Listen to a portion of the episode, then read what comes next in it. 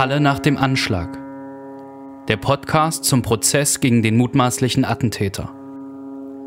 Von Radio Korax in Kooperation mit Halle gegen Rechts und dem AK Protest. Herzlich willkommen zur fünften und kurzen Folge des Podcasts Halle nach dem Anschlag. Mein Name ist Christina Brinkmann. Und mein Name ist Valentin Hacken. In dieser Folge sprechen wir über Prozesstag Nummer 5 am Montag, den 3. August. Dieser Prozesstag hat nur etwas mehr als eine Stunde gedauert. Wieso, Valentin, war dieser Termin so kurz? Das ist ein sogenannter Überbrückungstermin heute gewesen, denn der Prozess hat nun für zwei Wochen Pause, Sommerpause in Anführungszeichen, Gemäß 229 der Strafprozessordnung darf eine Hauptverhandlung aber nicht länger als drei Wochen unterbrochen werden. Sonst muss tatsächlich von vorne verhandelt werden und der ganze Prozess würde von vorne wieder beginnen. Deswegen gab es heute diesen kurzen Termin, damit diese Fristenregelung eingehalten werden kann, die unter anderem sichern soll, dass der Angeklagte nicht einem überlangen Verfahren ausgesetzt wird und das einigermaßen kompakt bleibt und zum anderen auch sichern soll die Qualität dessen, was da geschieht. Also, dass Eindrücke nicht wahnsinnig lang auseinanderliegen, sodass, wenn der Prozess wieder einsetzt, die Beteiligten sich gar nicht mehr richtig erinnern können aus eigener Erinnerung, was eigentlich am letzten Tag passiert ist. Auch wenn an diesem fünften Prozesstag nur kurz verhandelt wurde, dennoch hat er ja stattgefunden. Was ist denn passiert an diesem Prozesstag? Die Vorsitzende des Staatsschutzsenats am Oberlandesgericht Naumburg, äh, Frau Ursula Mertens, hat ein Gutachten verlesen, das ist ein Gutachten des Kriminaltechnischen Instituts des Bundeskriminalamts in Wiesbaden. Und das Kriminaltechnische Institut hat drei Waffen des Angeklagten untersucht. Dabei geht es um eine Maschinenpistole, um eine Pistole und um eine Flinte. Und dabei wird untersucht, wie sind diese Waffen beschaffen und was für Wirkungen haben sie. Dazu werden Probeschießungen vorgenommen mit den Waffen und es werden Vergleichsschießungen vorgenommen mit ähnlichen handelsüblichen Waffen. Warum handelsüblich? Bei den Waffen, die hier untersucht wurden, handelt es sich ja um selbstgebaute Waffen, die der Angeklagte teils nach eigenen Angaben über Jahre hinweg gebaut hat. Da möchte man also herausfinden, wie sind die einzuordnen, wie ist deren Wirkung im Vergleich zu ähm, Waffen, die man eben im Handel findet. Dazu wird unter anderem dann auf einen Gelatineblock geschossen, mit dem simuliert man ein weiches Ziel oder einfacher ausgedrückt, was passiert, wenn ich mit dieser Waffe auf einen Menschen schieße. Und da sind heute sehr viele technische Angaben verlesen worden, sehr viele Werte, was da genau untersucht wird. Um es kurz zusammenzufassen, das wesentliche Ergebnis des Gutachtens des Kriminaltechnischen Instituts ist, dass alle drei Waffen potenziell tödlich sind, wenn man sie gegen Menschen einsetzt und dass alle drei Waffen auch vergleichbar sind mit handelsüblichen Modellen.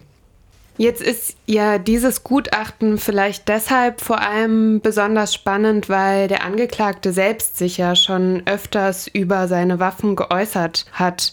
Inwiefern ist denn jetzt da der Abgleich ähm, zwischen den Äußerungen des Angeklagten und diesem Gutachten spannend? Der Abgleich zeigt, dass die Aussagen des Angeklagten nicht zu dem passen, was im Gutachten steht, jedenfalls in Teilen.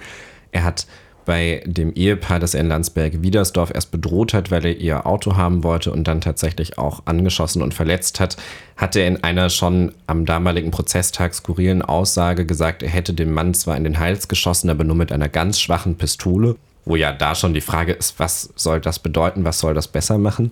Da zeigt nun eben das Gutachten, diese Waffen konnten Menschen verletzen, sie haben Menschen ja auch verletzt, sie haben Menschen auch getötet.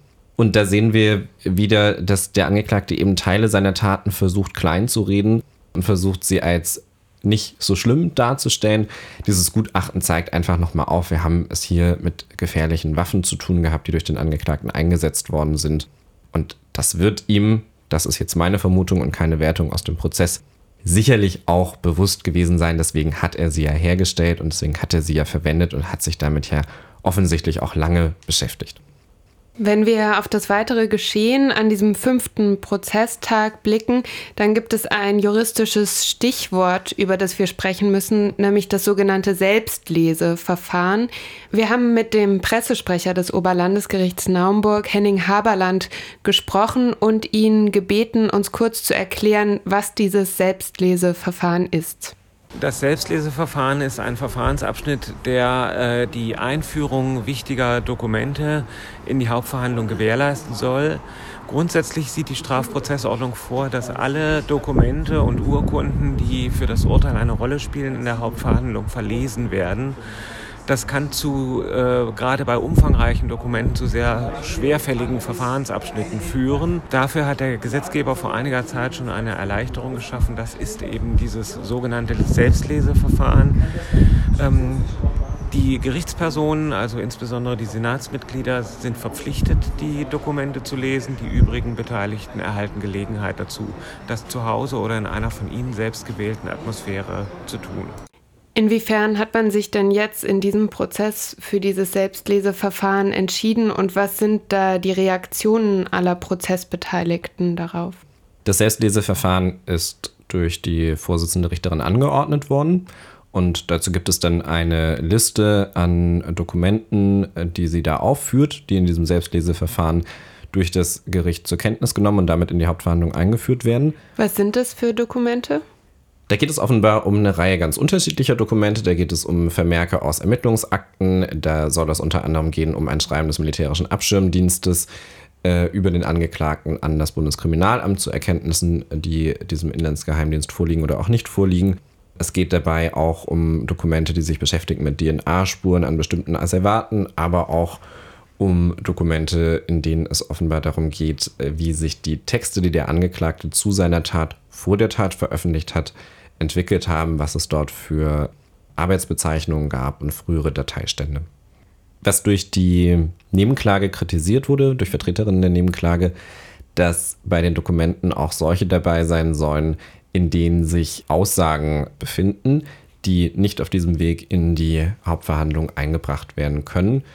Da hat die Richterin dann zugesichert, im Zweifel werden die Beamtinnen oder Beamten, um die es dann dort geht, ja noch als Zeuginnen und Zeugen vorgeladen. Das war einer der Punkte, den die Nebenklage kritisiert hat. Wenn das einer der Punkte ist, dann scheint die Nebenklage sich ja prinzipiell kritisch geäußert zu haben zu diesem Selbstleseverfahren. Vielleicht kannst du noch mal erläutern, worin diese Kritik besteht. Dazu hat Rechtsanwalt Alexander Hoffmann äh, eine Stellungnahme heute abgegeben vor Gericht. Es gibt einmal eine grundsätzliche rechtspolitische Frage, was dieses Selbstleseverfahren angeht.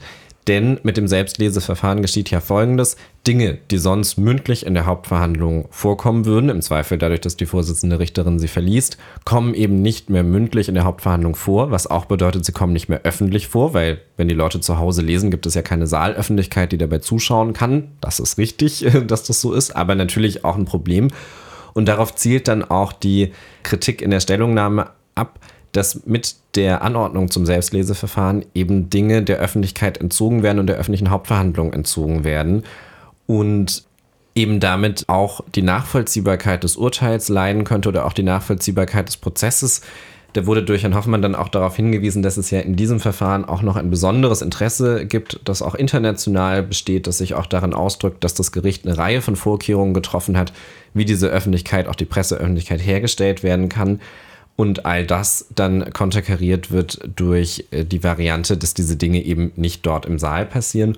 Und ich glaube, zweiter wichtiger Aspekt, dass von dieser Anordnung auch Dokumente betroffen sind, die sich mit Aspekten beschäftigen, die bisher im Verfahren hauptsächlich vorgekommen sind durch äh, Aussagen des Angeklagten und dadurch, dass das Video in Augenschein genommen wurde. Das heißt, in der mündlichen Verhandlung steht bisher die Perspektive des Angeklagten zu bestimmten Dingen und dieses Video und auch da kritisiert die Nebenklage, dass dann eben hier Perspektiven fehlen, jedenfalls in der mündlichen Verhandlung. Denn wie gesagt, Selbstleseverfahren heißt ja nicht, die Dinge kommen im Verfahren nicht vor, aber sie kommen nicht in diesem Gerichtssaal vor, sie kommen nicht mündlich vor.